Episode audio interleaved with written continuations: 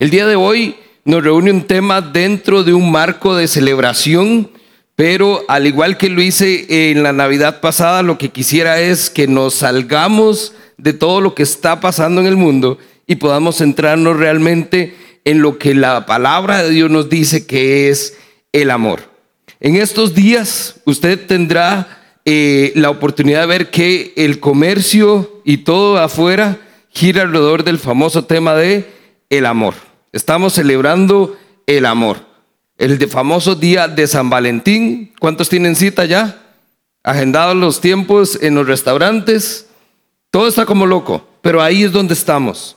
Y muchas veces lo que creo que sucede es que esa celebración nos está entonces desenfocando de lo que realmente celebramos o decimos celebrar. ¿Por qué? Porque entonces no deberíamos celebrar el amor un día al año. El amor es algo que se vive todos los días. Todos los días deberíamos vivirlo, no celebrarlo, es vivirlo, experimentarlo, compartirlo.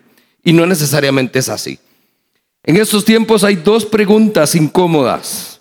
Hay dos cosas que usted muy imprudentemente puede causar daño o lastimar a una persona. Una de ellas es, ya tiene pareja para mañana. Y si no lo tiene, ahí es donde entonces usted se vuelve a ver y es, ¿por qué? ¿Por qué otro año solo o sola? En los jóvenes es el famoso el forever alone, ¿verdad? Donde entonces decimos que, porque es que Dios no me da mi pareja. Y ahí hay todo un tema. Son tiempos donde hay que ser muy sensibles. La otra pregunta, ¿qué lastima? Es entonces donde yo creo que muchos ya también hemos pasado. ¿A cuántos les han partido el corazón? ¿Cuántos han tenido una mala experiencia amorosa? Y entonces su corazón hoy todavía recuerda con dolor ese episodio. Son tiempos entonces donde toda esta celebración, algunos están súper emocionados, haciendo planes y realmente metidos en el tema de la celebración, y otros están que no soportan ya, que pase esto, que volvamos a la normalidad. ¿Por qué? Porque lo estamos viendo desde una perspectiva humana. Lo estamos viendo desde la perspectiva de lo que el mundo dice que hay que celebrar y cómo hay que celebrarlo y con quién hay que celebrarlo. Pero la Biblia nos da otra perspectiva de lo que el amor es. Y de nuevo le digo, es, no es algo que creo que debamos celebrar, es algo que debemos vivir. Y aquí es entonces donde nosotros vamos a ver lo siguiente. Cuando Pablo escribe a los Corintios, hay todo un tema, todo un capítulo dedicado al amor y le va a decir que el amor es una de las virtudes más importantes. Lastimosamente no es esa la realidad. Nosotros como creyentes deberíamos levantar esa bandera de amor y la gente debería conocernos por él, pero no es así. La falta de manifestación de amor, la evidencia de un amor verdadero entre creyentes está completamente ausente el día de hoy. Esto muestra entonces que no hemos aprendido realmente cuál es el concepto bíblico de lo que el amor es. No lo entendemos, porque si lo entendiéramos, estaríamos viviendo muy diferente. Y estoy hablando del amor que va más allá del sentimiento o la emoción que fácilmente podemos expresar con palabras. Y para eso están las tarjetitas estas de Hallmark, ¿verdad? Usted puede ir y prácticamente nada más le pone su firma. Póngale el nombre, porque ya la tarjeta dice cosas tan lindas que lo que yo podría agregar, más bien se pasea en la tarjeta, ¿cierto? Dice cosas lindísimas, pero no es amor. La expresión verdadera del amor es con acciones. Es un amor que actúa. Es ese amor que es entonces, podemos decir que es el amor verdadero. El amor que ahorita vamos a ver dice, todo lo sufre, todo lo cree, todo lo espera y todo lo soporta. Ese verdadero amor ese amor extraordinario, ese amor profundo que cantábamos ahora, ese amor incondicional, ese amor verdadero, no se puede expresar con palabras. Se expresa con acciones. Y fue lo que hizo Dios. Dios envió a su Hijo a morir por nosotros. Y esa es la manifestación, la expresión más grande que jamás haya habido de un amor verdadero. Pero entonces de nuevo, no me crea a mí. Hoy no quiero hablarles yo del amor, quiero llevarlos a las escrituras y que descubramos juntos, que veamos juntos. Y si usted es uno de estos que entonces dice, no he comprendido realmente de qué se trata el amor verdadero, pues lo hagamos hoy juntos. Así que si tiene su Biblia, acompáñeme a Primera de Corintios, capítulo 13. Ya ahí nuestros servidores estuvieron, pero si usted todavía desea una Biblia, puede levantar su mano. Eh, aquí siempre vamos a fomentar el que usted tenga su Biblia, la experiencia. Eh, como dice Ale, la puede prender, pero el más fácil es tener nuestro librito ahí para que esas palabras salten realmente a nuestros ojos. Primera Corintios capítulo 13. Padre, damos gracias por ese amor que nos has dado. Señor, gracias porque nos has permitido todavía tener hoy tu palabra en nuestras manos, Señor. Permite entonces que este tiempo sea guiado y que tu Espíritu sea el que hable a nuestro corazón. Que esas preciosas palabras que tú dejaste para nosotros hoy salten a nuestros ojos, Señor, y nos puedan mostrar lo que es el amor verdadero. El amor que nunca deja de ser. En el nombre de Cristo Jesús oramos. Y la iglesia dice, Amén. Primera Corintios 13. Váyase al último versículo, versículo 13. 13, 13. Leo la, versión Dios habla hoy. Dice Pablo a los Corintios, tres cosas hay que son permanentes. La fe, la esperanza y el amor. Pero la más importante de las tres es el amor. Otras versiones habla de virtudes. Hay tres virtudes que son importantes, pero la más importante es el amor.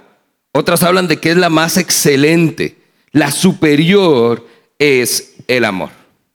Tres cosas que son importantes, pero hay una que es más importante.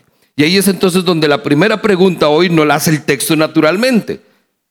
¿Por qué? ¿Por qué el amor sería lo más importante? La fe es importante.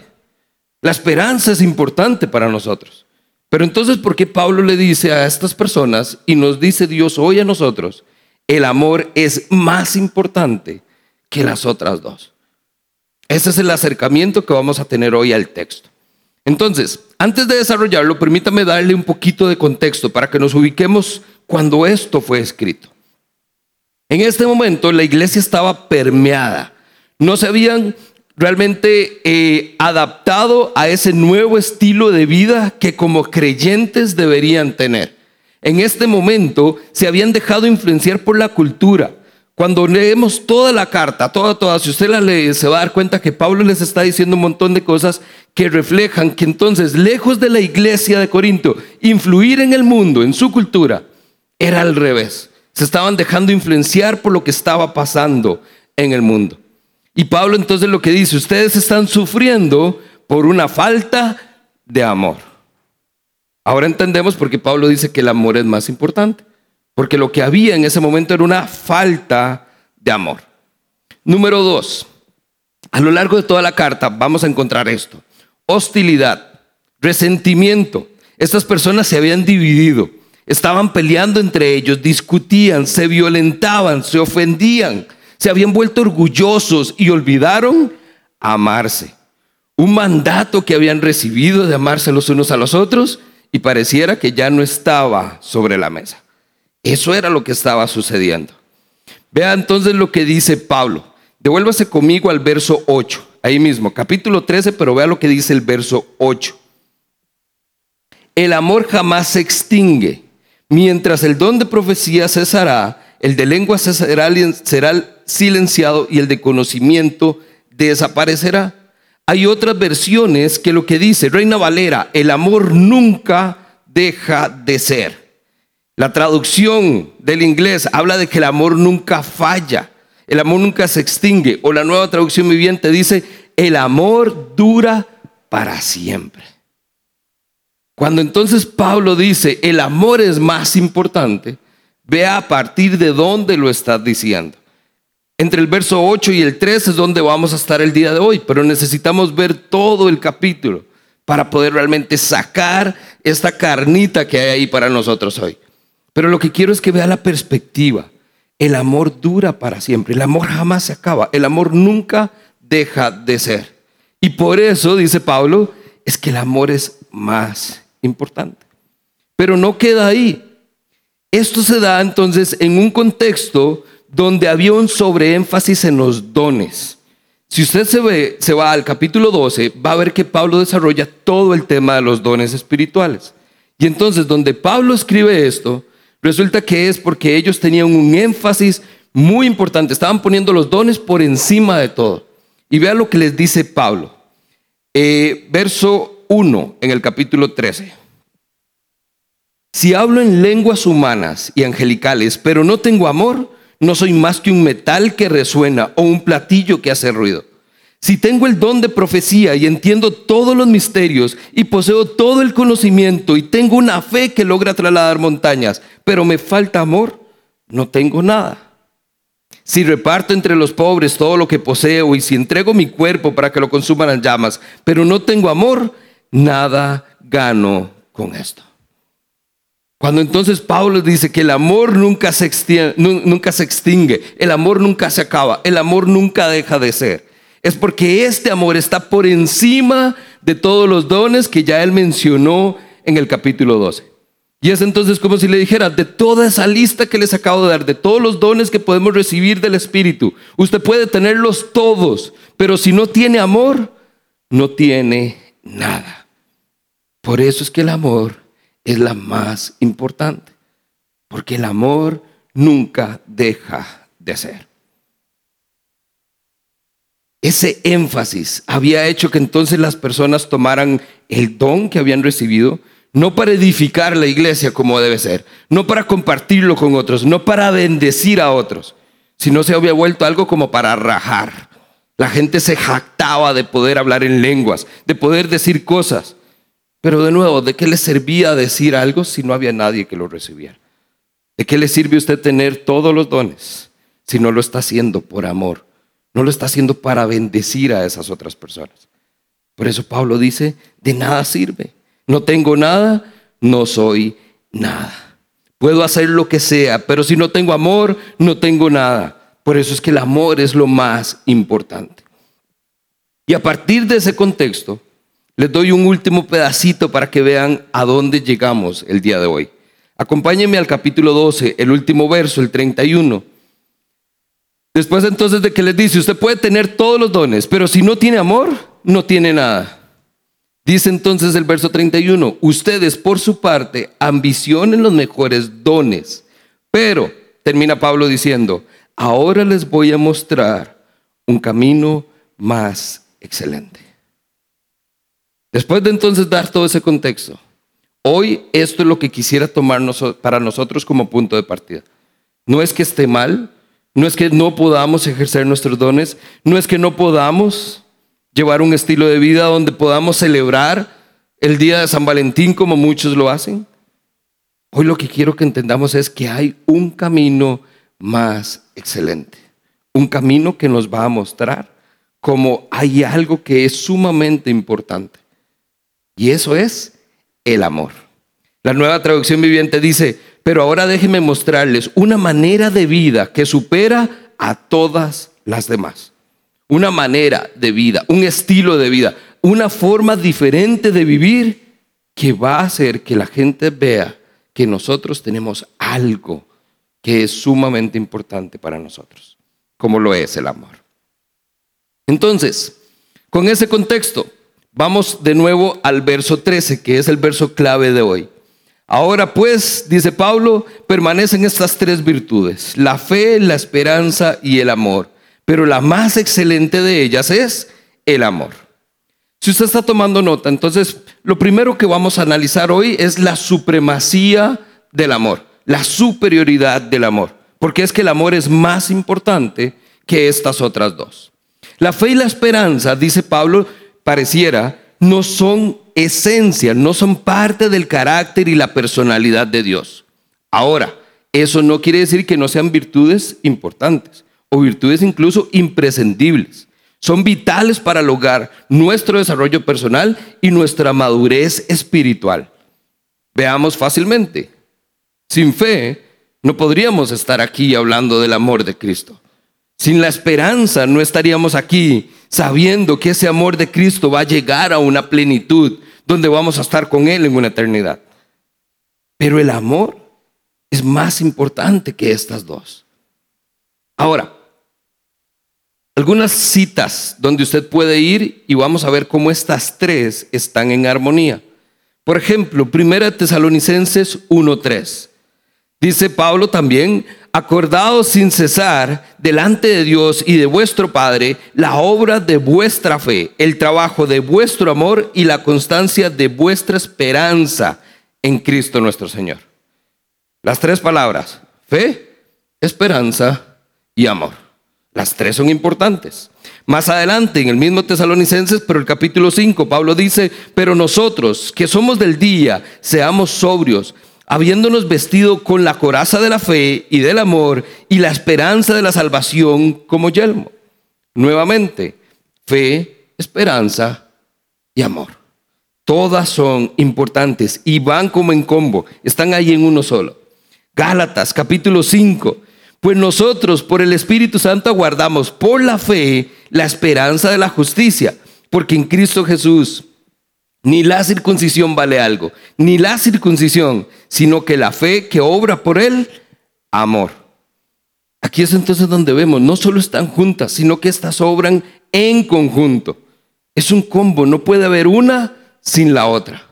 La fe, la esperanza y el amor son como unos engranajes que obran en la vida del creyente y hacen que nuestra vida sea como debe ser, que podamos alcanzar una madurez espiritual pero deben trabajar juntas. Otros textos que le puedo dar, usted los puede anotar por ahí y los ve en casa. Primera de Pedro, capítulo 1, versos 21 y 22. Es exactamente lo mismo. Fe, esperanza y amor. Colosenses, capítulo 1, versos 4 y 5. Fe, esperanza y amor. Segunda Timoteo, capítulo 1, versos 12 y 13. Fe, esperanza y amor. Y así podríamos seguir citando y todo esto es para que usted vea, no es un tema fácil de dejar pasar. Hay un énfasis claro en todo el Nuevo Testamento acerca del amor y la importancia del amor obrando junto con la fe y la esperanza. Ahora, ¿por qué entonces Pablo dice que es más importante el amor? La fe y la esperanza son importantes hoy, en el tiempo presente. Pero ¿qué va a pasar cuando Cristo vuelva? ¿Voy a ocupar fe? Ya Cristo está conmigo. ¿Voy a necesitar esperanza? Ya se cumplió, Cristo está conmigo. La fe y la esperanza son temporales, ahorita. Y es lo que nos aferran nuestra fe, nuestra esperanza en que Cristo llegue. Pero una vez que Cristo venga, lo único que va a hacer falta es el amor. Por eso el amor dice, nunca deja de ser. El amor permanece para siempre. Y esa es una de las razones principales por las que Pablo dice, por eso es que es más importante. Estas dos son importantes. No estamos diciendo que no lo sean. No lo malentienda familia.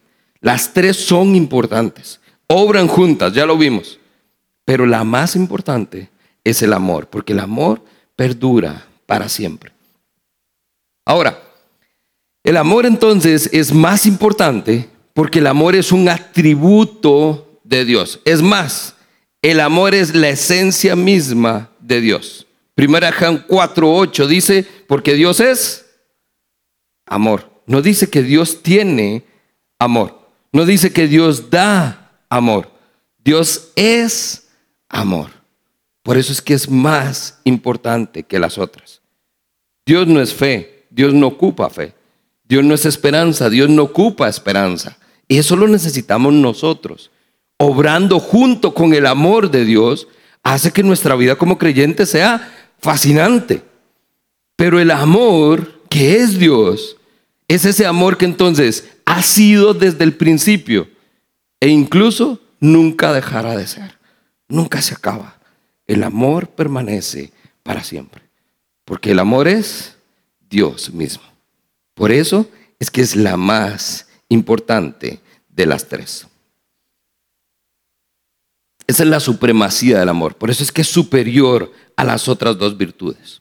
Ahora, número dos, ¿cómo se expresa ese amor? Y ahí hago el énfasis en ese amor, porque hay muchas expresiones del amor, hay muchas maneras, pero la expresión del amor verdadero tiene una manifestación específica. Pero para poder ver esto necesitamos entender entonces qué es lo que dice la Biblia que es el amor. Porque ya se los dije al inicio, su perspectiva, su experiencia, su vida en sí misma, va a hacer que cuando digamos amor, usted tenga un concepto único y quizás diferente al de los demás. Acompáñeme a Marcos capítulo 12. Vamos a ver entonces, este es muy buen punto de partida porque nos pone en la figura de Jesús, en las palabras de Cristo, pero una referencia a las palabras de Dios en el Antiguo Testamento. Marcos 12, versos 30 y 31. Marcos dice, ama al Señor tu Dios con todo tu corazón, con toda tu alma, con toda tu mente y con todas tus fuerzas. El segundo es más similar, o es como este, dice, ama a tu prójimo como a ti mismo. No hay otro mandamiento más importante que estos. Un poquitito de contexto. Esta es la respuesta que Jesús da cuando se acercan y le dicen, maestro, ¿cuál es el mandamiento más importante de toda la ley? Recuerde que habían 600 y resto de mandamientos y tradiciones que los judíos debían cumplir. De todo ese montón de cosas, ¿cuál es el más importante? Y Jesús responde, el amor a Dios. Hay que amar a Dios con toda su fuerza, con toda tu alma, con todo su corazón, con todo su ser. Pero Jesús continúa. Usted esperaría que la respuesta sea una, pero Jesús dice, y además está el amor al prójimo.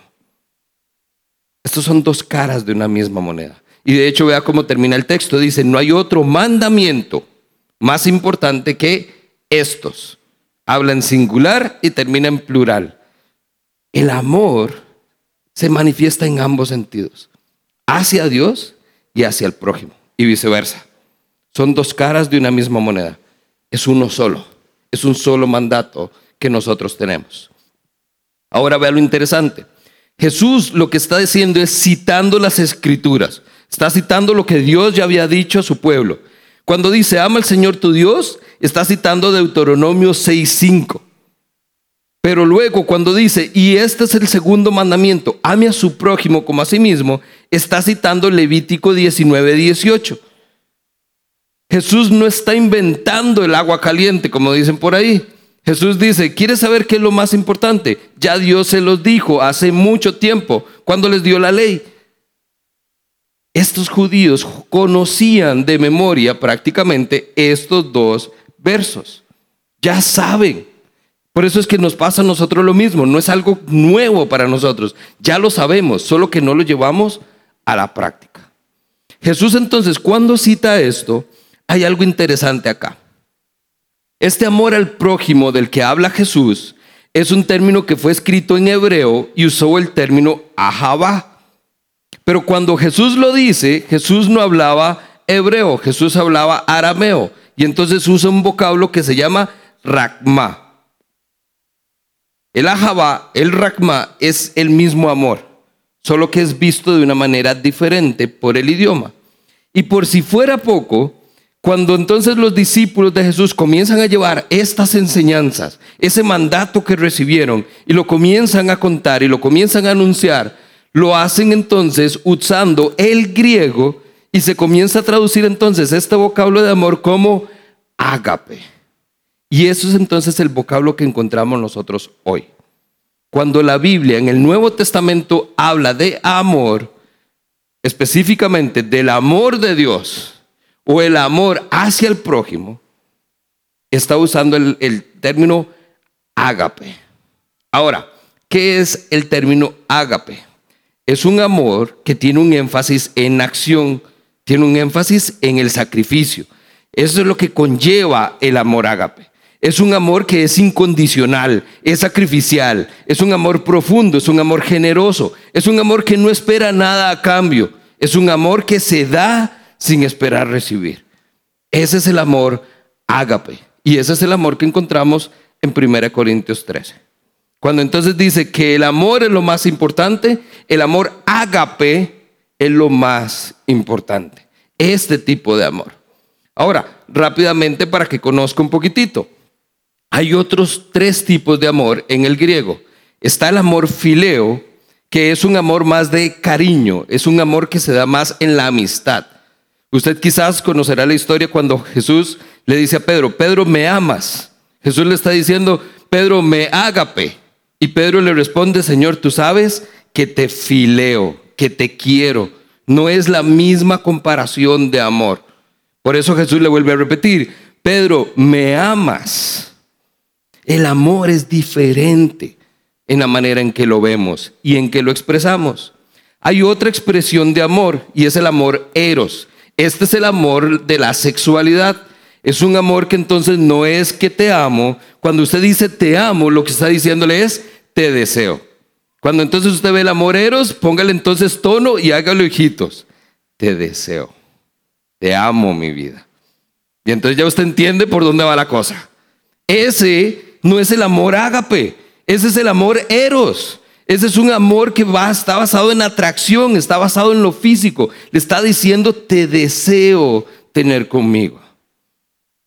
Es diferente al fileo y es diferente al ágape.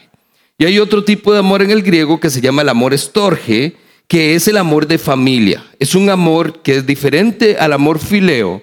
Es un amor que conlleva compromiso también. Por eso se usa muchas veces en relaciones de padres e hijos. Ese es el amor estorge.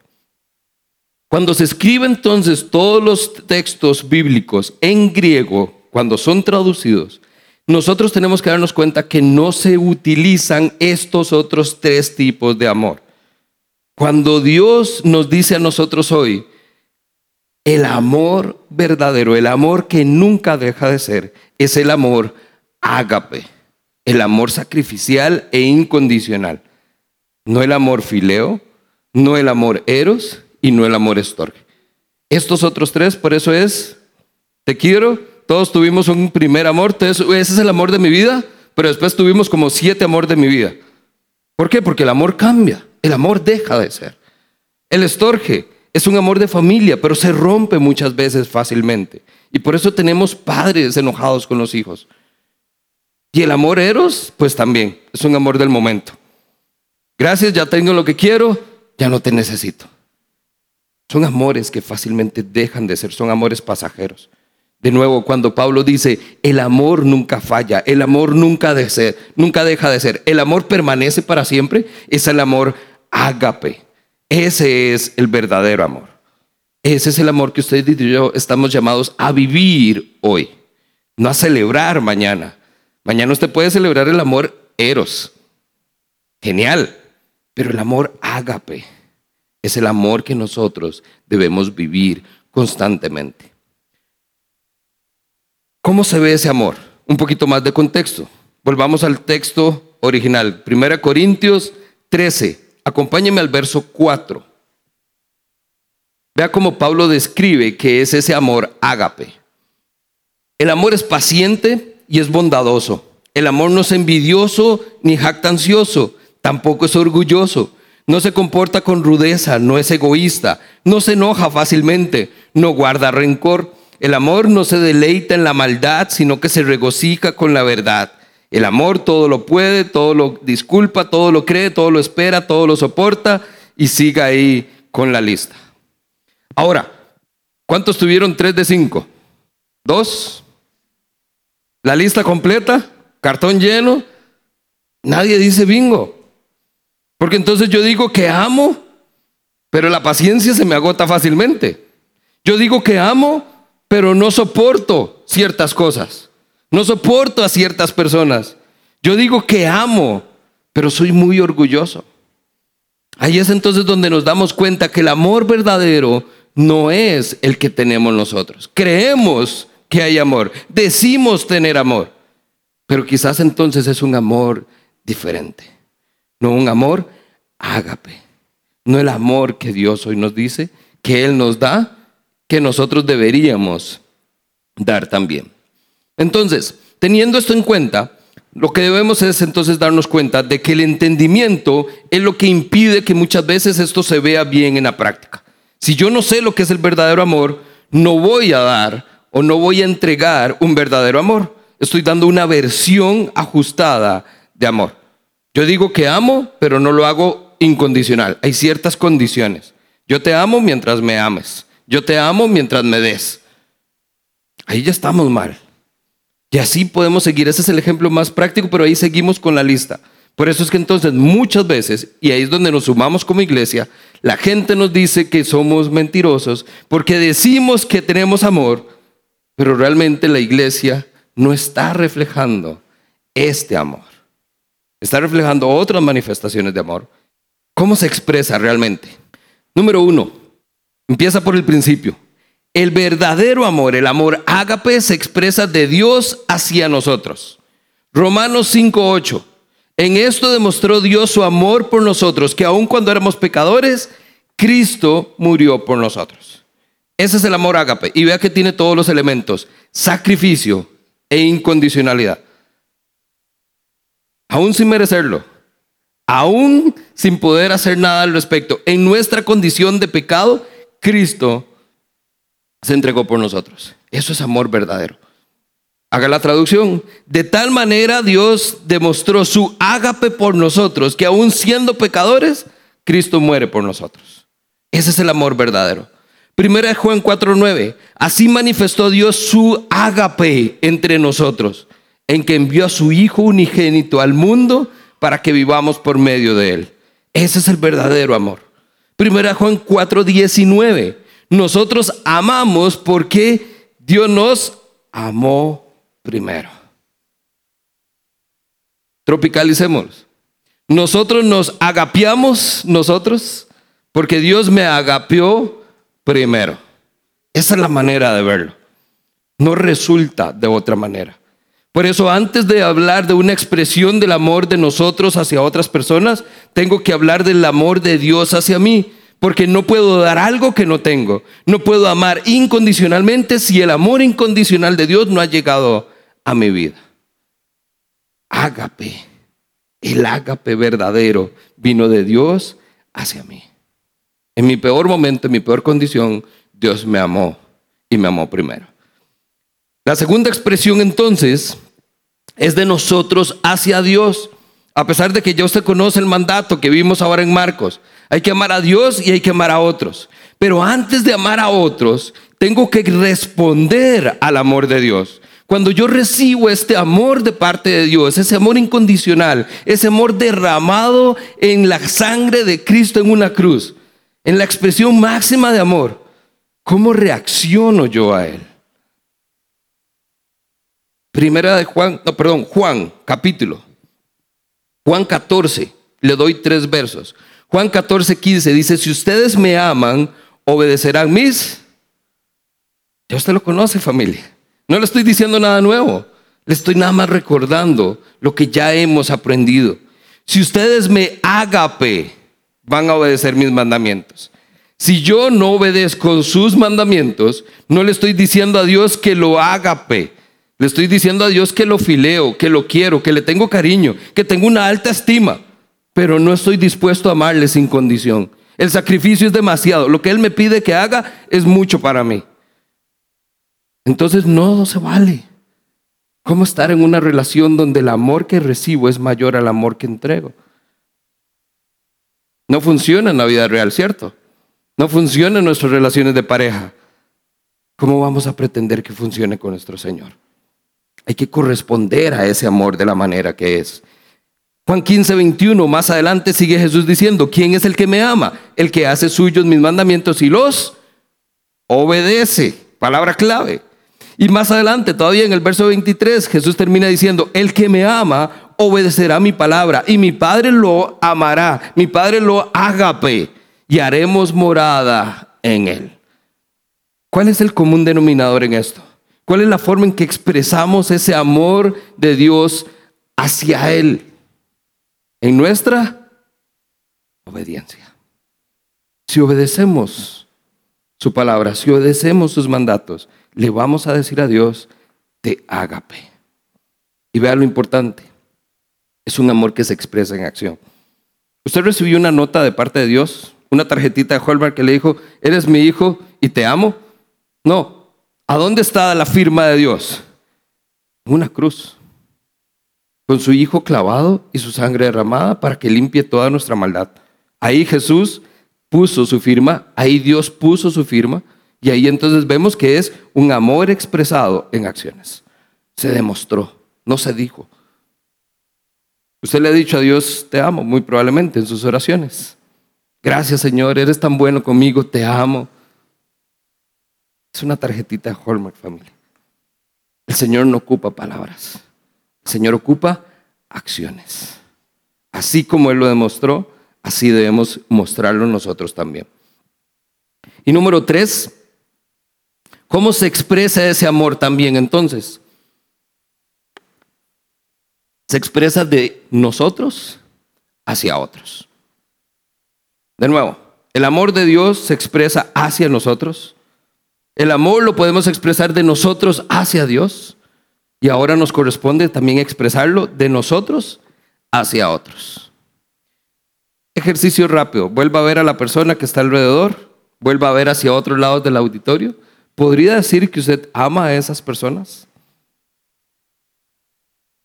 De este amor, del amor incondicional, del amor dispuesto a sacrificarlo, a entregar su vida. Ojo lo que dice la palabra. No crea que lo estoy poniendo yo un momento incómodo. Si ya yo lo incomodé, vea cómo nos va a incomodar Dios con su palabra. Primera Juan 4:11. Queridos hermanos, ya que Dios nos amó, así también nosotros debemos amarnos los unos a los otros. Así como Dios nos agape a nosotros, así también nosotros debemos amar agapemente a los otros. Es de la misma manera. No es, usted lo amó Dios incondicional, ámelo con un poquito. No, ámelo de la misma manera. Juan 15, 13, no hay amor más grande que dar la vida por los amigos, por los hermanos, por nuestra familia en la fe. Ese es el amor más grande. Por eso Pablo dice, el amor es más importante. ¿Por qué? Porque es lo que demuestra realmente lo que nosotros decimos sentir. Juan 13, 35. Aquí es donde realmente somos confrontados. Jesús dijo, en esto conocerán todos, todos, todos los demás, no nosotros, todos, el mundo entero, conocerán que ustedes son mis discípulos. Si se aman los unos a los otros. Vea el nivel de expectativa que nos deja entonces Jesús. La gente se va a dar cuenta que somos discípulos de Cristo si nos amamos los unos a los otros. Con amor, ágape no con amor fileo, no con un amor condicional, no con un amor de una vez a la semana, a como Dios nos amó a nosotros. Por eso el mundo nos dice hipócritas, por eso el mundo nos dice mentirosos. Porque cuando ven a la iglesia, dicen, no se logran amar ni entre ustedes. ¿Qué espero yo que me amen a mí? Ahí es donde familia esto nos confronta. Porque ahí no, se nos acaban los argumentos. Quedamos literalmente con una mano por delante y una mano por detrás. No tenemos forma de decir. Ponemos mil excusas. Sí, pero es que, pero es que. Pero no lo estamos demostrando. El amar a otros debería ser un resultado natural de conocer a Jesús. Natural. El amor que recibo yo de parte de Dios, ese amor que viene, pero así, con dosis extra de gracia y misericordia. Ese amor que recibo debería ser que naturalmente yo quiera amar a otros de esa manera. Pero no es así. No es natural. Quienes estamos haciendo nuestro mayor esfuerzo por amar de la manera en que Cristo pide que nos que amemos, lo estamos haciendo por obligación. Lo estamos haciendo por cumplir un mandato, pero no necesariamente porque fluye en nosotros. Uy, qué lindo, ahí viene la persona que me cae mal, voy a darle un abrazo. No sale. No seamos, seamos sinceros, familia, no nos sale. Ahí lo más que hacemos es, buenos días. Somos toscos, somos cortantes. Le vuelvo la mirada o simplemente no le digo nada, la indiferencia, que es peor. Pero no estamos amando. Por eso es que entonces no termina ahí. La incomodidad de la palabra nos lleva todavía. Permítame entonces recordarle que esto no es opcional, esto es un mandato. Juan 15, 12. Y este es mi mandamiento, dijo Jesús, que se amen los unos a los otros como yo los he amado. No es una sugerencia, no es una recomendación, no es un ideal de vida cristiana. Es un mandato, dijo Jesús. Estamos hablando, estamos todos, ya entendieron. Esto es lo que les pido yo que hagan. ¿Cuánto lo estamos haciendo? Un mandato. Y volvemos al texto anterior. Si no obedezco los mandamientos, no estoy amando a Dios. Entonces yo le puedo decir a Dios que, que lo amo, pero Dios dice, vean lo que dice su palabra. Primera Juan 4, capítulo 20, eh, verso 20. Si alguno dice, yo amo a Dios, pero aborrece a su hermano, es un mentiroso, es un hipócrita, está diciendo cosas que no son real. Y recuerde, Dios no escucha nuestras palabras, Dios ve nuestro corazón. Ahí no miente. Y termina diciendo todavía, dice, pues el que no ama a su hermano, a quien ha visto, ¿cómo puede amar a Dios? A quien no ha visto. Nosotros tenemos este mandamiento de él. El que ama a Dios, ame también a su hermano. Si usted no lo quiere ver desde una perspectiva individual, es el que ama a Dios, ame también a su hermano. Le hago la pregunta, ¿ama usted a Dios? Sí, claro, amén. Ame entonces a su hermano. Ah, y ya comenzamos la incomodidad. Vemos solo una cara de la moneda. Amar a Dios, familia, es demasiado fácil. Usted corresponde a ese amor naturalmente. Pero Dios dice, el que ama a Dios, ame también a otros. Romanos 13, este texto me encanta, porque vea lo que dice Pablo. No tengan deudas pendientes con nadie, no se endeude. Yo usted ha escuchado el principio financiero, no busque deudas, a no ser la deuda de amarse unos a otros. Híjole, endeúdese usted amando a los demás, esa sí vale. ¿Se da cuenta el nivel donde estamos siendo llevados? Esto no se trata entonces de qué vamos a hacer mañana, familia, si vamos a celebrar o no el Día del Amor. Es que como decimos que estamos celebrando el amor si hoy salimos de aquí diciendo, no amo como debería amar? El amor que tengo no es un amor ágape. El amor que digo, que expreso, que comparto, es un amor condicional, es un amor que depende de, pero no es el verdadero amor. El propósito de la humanidad es recibir el amor que ha llegado a nosotros a través de Cristo y compartirlo con otros sin medida. Ese es nuestro propósito. Recibir el amor que tenemos en Cristo y compartirlo con otros sin medida. Así como llega, así se va. No se deje su porción. No se lo guarde. pastores, que esto es demasiado lindo. Dios me ama tanto que yo lo quiero para mí. No sea egoísta. Hay otros que están desesperados porque no lo han experimentado. Por eso es que vemos que hay gente sin esperanza, sin fe, sin amor. Porque nosotros que lo tenemos, no lo estamos compartiendo. El amor fileo no se compara con el amor ágape. El que usted diga que ama a alguien, que le tenga cariño, que le ayude un poquito, no se compara con que esa persona reciba un amor sin condición, un amor sacrificial, un amor que lo entrega absolutamente todo. No se compara. Y eso es lo que el mundo necesita. Tanto así que Jesús dijo, por eso es que serán conocidos ustedes. Sabrán que son mis discípulos si se aman los unos a los otros. Con este amor. Expresiones del amor, otros amores, muchas. Expresión de un amor verdadero, sacrificio e incondicionalidad. Nada más. Es así de simple. Termino con esto. ¿Cómo se evidencia entonces ese amor? Recuerde que entonces son acciones. Ya vimos la supremacía del amor, ya vemos por qué es importante, ya vemos cómo se expresa ese amor, pero ¿cómo sabemos entonces que es amor verdadero? ¿Cómo estamos dando evidencia de que este es el amor de la Biblia, que es un amor ágape? Tres puntos para usted. Número uno, el amor, ágape, no es un amor que yo digo que tengo, es un amor que otros se dan cuenta, que otros ven, que otros perciben que está en mí. no es de palabras, son mis acciones las que dan un testimonio donde otros vuelven a ver y dicen, eso es amor verdadero. Eso es amor sin condición. Eso es amor sacrificial.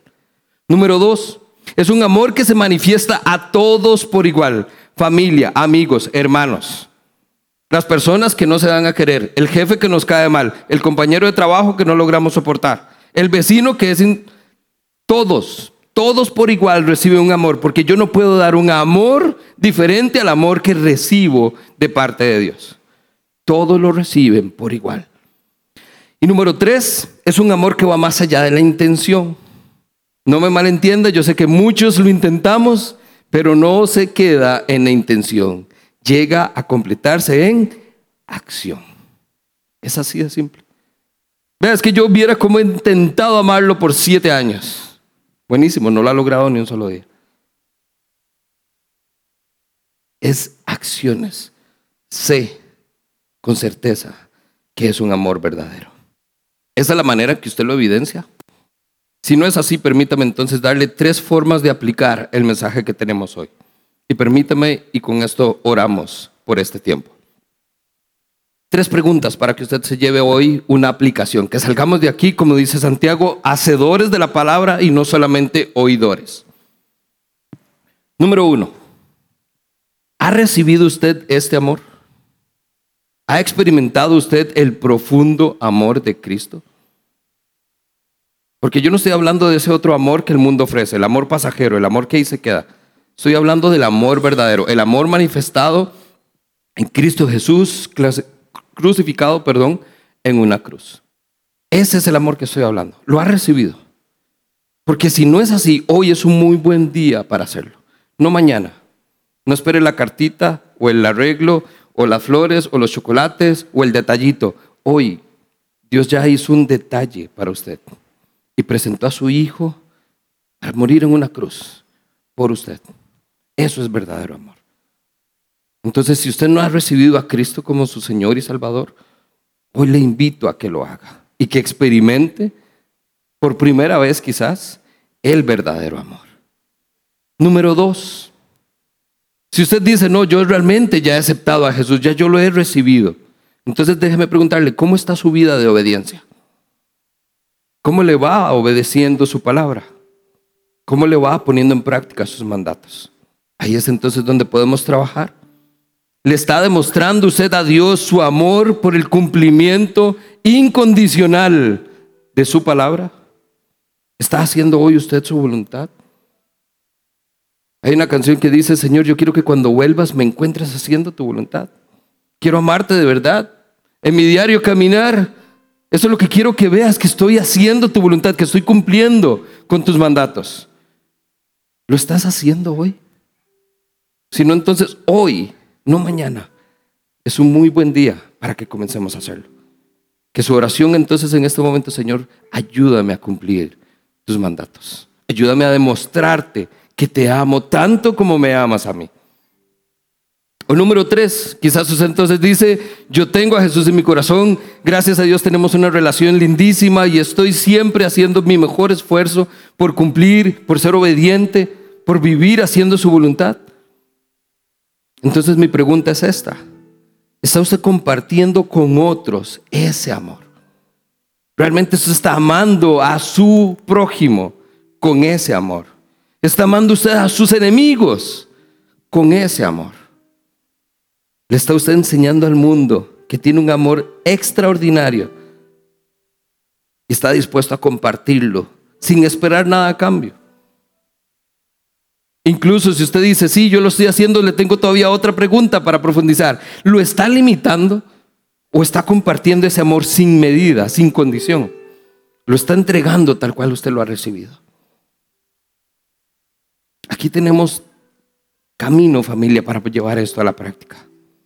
Así que permítame, con mucho respeto, puede ponerse de pie, puede ponerse de rodillas, la mejor actitud que usted tenga para Cristo el día de hoy.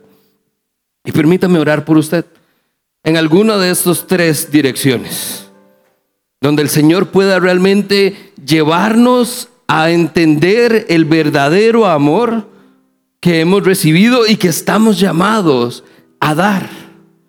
a dar sin medida, a amar sin condición.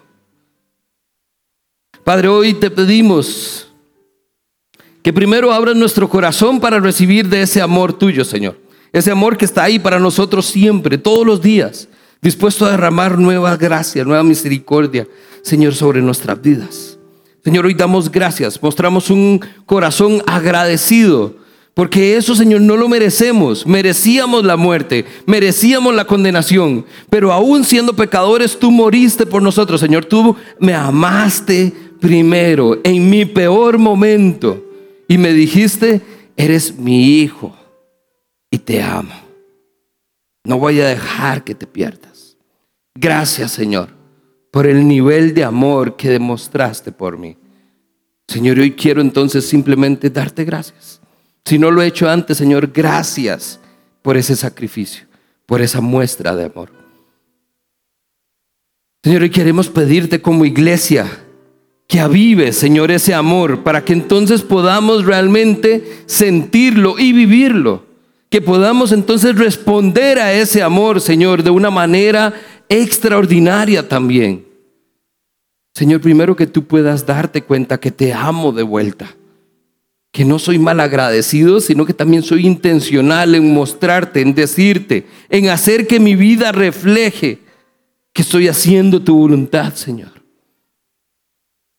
Permíteme realmente llevar una vida, Señor, que demuestre constantemente, todos los días, no que haya una celebración, que haya un estilo de vida continuo, que demuestre que te amo, Señor, que eres lo más importante para mí. Señor, y finalmente, oramos por aquellos, Señor, que hoy quieren asumir un compromiso, primeramente con los hermanos de la fe, con la familia de Dios. Amarnos nosotros, Señor, entre nosotros, con este mismo amor que de ti hemos recibido, Señor. Amarnos de una manera incondicional, amarnos de una manera sacrificial. Señor, venir a este lugar semana a semana, no esperando recibir algo, sino, Señor, preparado para dar para darme por mis hermanos, por mis hermanas. Señor, esperando cada momento que tengo para poder compartir de ese amor que he recibido. Para amarle, Señor, para bendecir su vida. Para hacerle saber, Señor, que aquí estamos juntos y que como familia nos amamos de esta manera. Porque es la única manera que conocemos. Señor, y que a partir de esa experiencia sea lo que nos podamos llevar a nuestra casa, a nuestro lugar de trabajo, a nuestro lugar en el vecindario, Señor, a donde sea que estemos, en la escuela, en el colegio.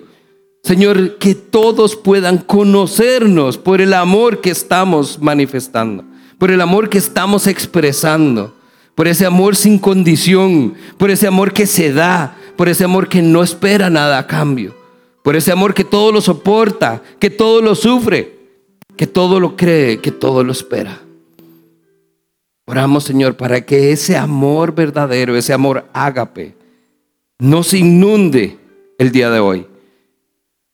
Regrese a ti, Señor, y vuelva nuevamente a mí. Y haya una relación, Señor, ahí continua de un amor que va y viene y que me permite entonces a la vez compartirlo con otros, Señor. Que esto sea algo que vivamos, que sintamos, que experimentemos el verdadero amor que Cristo evidenció con su sacrificio en la cruz. Gracias Señor por la oportunidad de hoy salir desafiados altamente a llevar un estilo de vida que lo demuestre, no que lo diga, no que diga amén cuando lo escuche, que lo demuestre, no con palabras, sino con acciones.